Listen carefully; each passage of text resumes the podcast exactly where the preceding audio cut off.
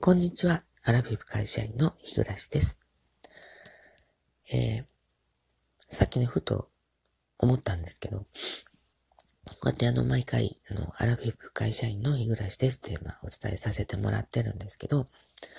えー、私の先月の初めに、あの、1歳年を取りまして、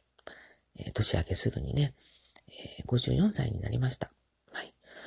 で、ああ、私54にな、あ、そう、54になったから、一応あの、律儀にね、ラジオトークの、えー、プロフィールの年齢変えたんですよ。で、あの、で、その時に思ったんですけど、ああの、私、アラビフ会社員って言えるのも今年限りなのかなってちょっとね、思ったんです。で、まあ一応定義をね、調べてみようかと思って、あの、ネットで調べてみたら、あの、私、あの、四捨五入でね、言ってるのかと思って、まあ、例えば、ね、アラビフだったら、45から54までかと思ってたんですけど、アラウンドっていうぐらいなので、そこまで幅がなかったみたいで、実は、なんか前後3年ぐらいな感じなんですよね。あの、だから、53で終わってったみたいなんですね、アラカン、アラカンじゃないや、アラフィフが。で、まあ、あの、ついでだからま調べてみたんですけど、まあ、この、あの、アラフィフとかいう言い方は、まあ、もともとはアラサーが、あの、始まりで、2000年代の初めぐらいにアラサーが始まったみたいですね。だからそのアラサーもだから前後3年ぐらいの話で、だから全部あのアラがつくやつってだいたい前後3年ぐらいなんですけど、その狭間の人はどう言えばいいのかなってちょっと思ったんですけど。なんか私、あの、アラス、アラフィフじゃなかったんですけど、すいません あでもあの、まあ、60になるまではアラフィフで、あの、行かせてもらおうかなと思うんですけど、よろしいでしょうか？ね、あの、年が経つの早いから、もうすぐに、ね、あの、アラカンって言わないといけなくなるかもしれないんですけど、まあ、ちょっとね、アラカン、アラカン会社員って言いにくいですね。カンの次にすぐカが来るって言いにくいので、まあ、ちょっとまたその時になったらまた考えようかなと思うんですけど、ちなみにまあ、アラ、アラカンって、まあ本当、の、アラ、還暦って、なんでそこだけ、あの、英語じゃないのかなとも思うんですけど、あの、アラカンという言葉ができた時って、そのアラサーができたぐらいの、ちょ、ちょっと後ぐらいらしいんですけど、あの、まあ、もちろん、その還暦のアラウンドっていうこともあるらしいんですけど、だからその当時に本当にそのアラカン世代と呼ばれたぐらいの人が、あの、えっ、ー、と何？グラマテングシリーズっていうのを昔ドラマがあったんですが、その時、その主人公で嵐勘十郎っていう人がいたらしいんです。俳優の名前なのか、出てくる人の名前なのか、あ、ごめんなさい。ちょっと私あんまり歴史とか詳しくないので 歴史なの？って感じなんですけど、あの、で、それを知っている知っていないっていうのが一つの指標になったみたいで、で、なんか、それも込めてアラカン、あの、嵐勘十郎のアラカンっていうらしかったんですけど、まあ、どうでもいい話なんですけど、まあ、あの、しばらくあの、アラフィフ会社員で通させていただこうかなと思っております。よろしくお願いします、改めて。で、あの、すいません。あの、前置きが長くなったんですけど、えっ、ー、と、先月1月の終わりに、あの、スーパーさん、スーパーでなかった、えっ、ー、と、1月のサンクスギフトを、あの、頂戴しておりました。あの、ので、えっと、ご紹介したいと思うんですけど、あのその、その前にまた、あの、別の話しちゃうんですけど、このあの、えっ、ー、と、前にもね、他に誰かも言ってたんですけど、あの、この、えっ、ー、と、ギフト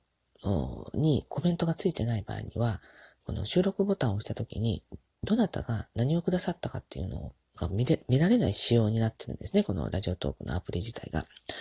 で、あの、ポチッと押した後に、もう全部自分の記憶でですね、えー、この収録中にあの言わないといけないという、かなり あの、最近記憶力が弱っている私にとっては、あの、ハードルの高い作業なんですけれども、あの、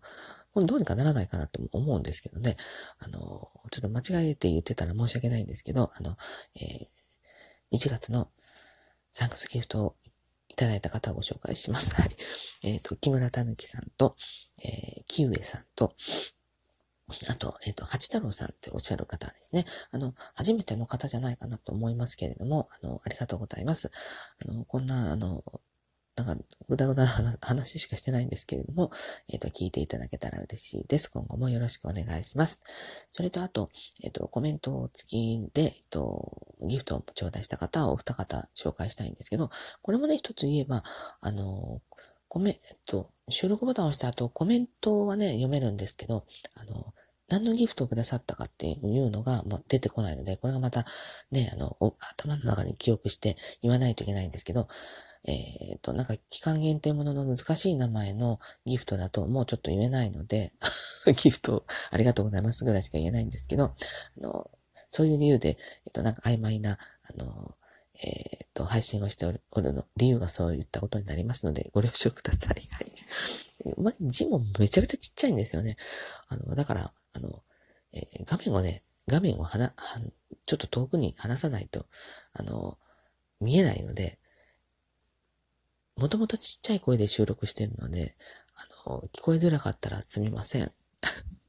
じゃあ、あの、えっ、と、お一方目がラナさんですね。えっ、と、お忙しい中、いつもトークをありがとうございます。えっと、日暮さんの落ち着いたお声、とっても好きです。ご無理のない範囲で長く続けてくださったら嬉しいです。ということで、あの優しいお言葉をありがとうございます。あの、本当に、えっ、ー、と、最近ね、なんかあの、去年の6月に仕事変わってから、あ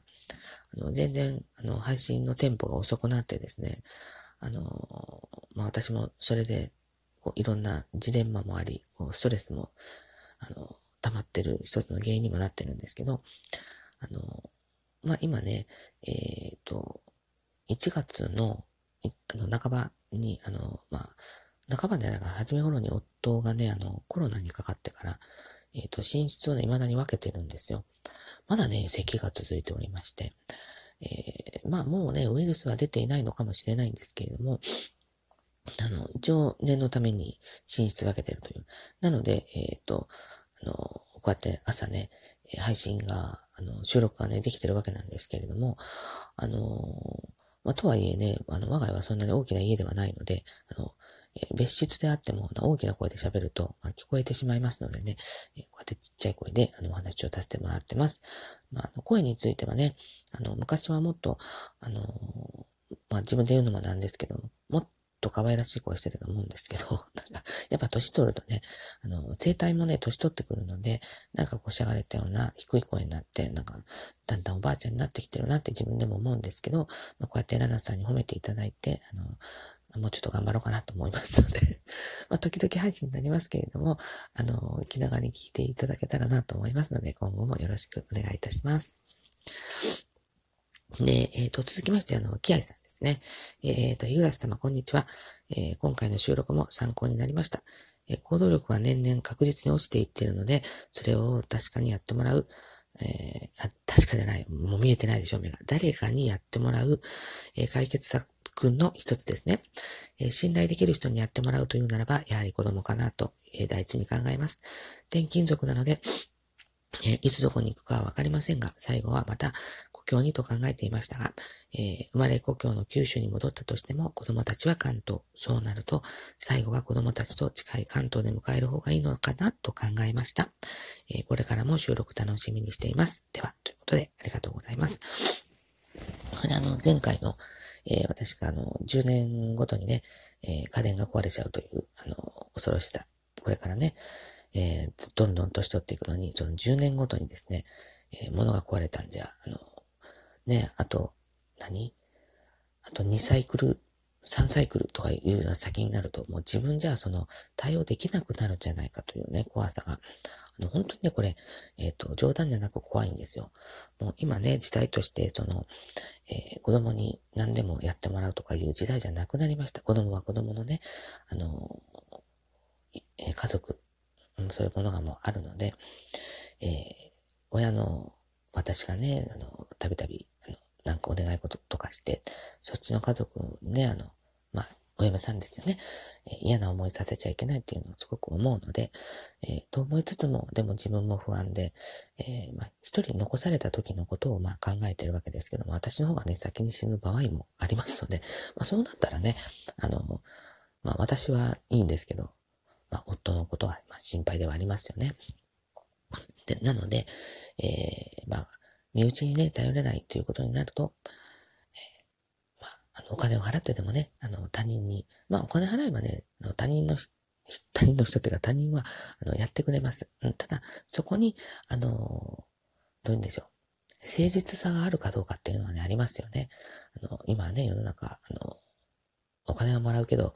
見えないとこでダマくらかしてやろうみたいなですね、そういう精神悪い心がけの業者さんもいるかもしれないので、そういう見極めが大事なので、えー、そういうのを、こう、今まだ自分が元気なうちからね、あの、探しておいて、見極めておいて、えー、行かないといけないかなっていうのをね、あの、まあ、これも本当に就活の一つではないかなとこう思うんですけれども、あの、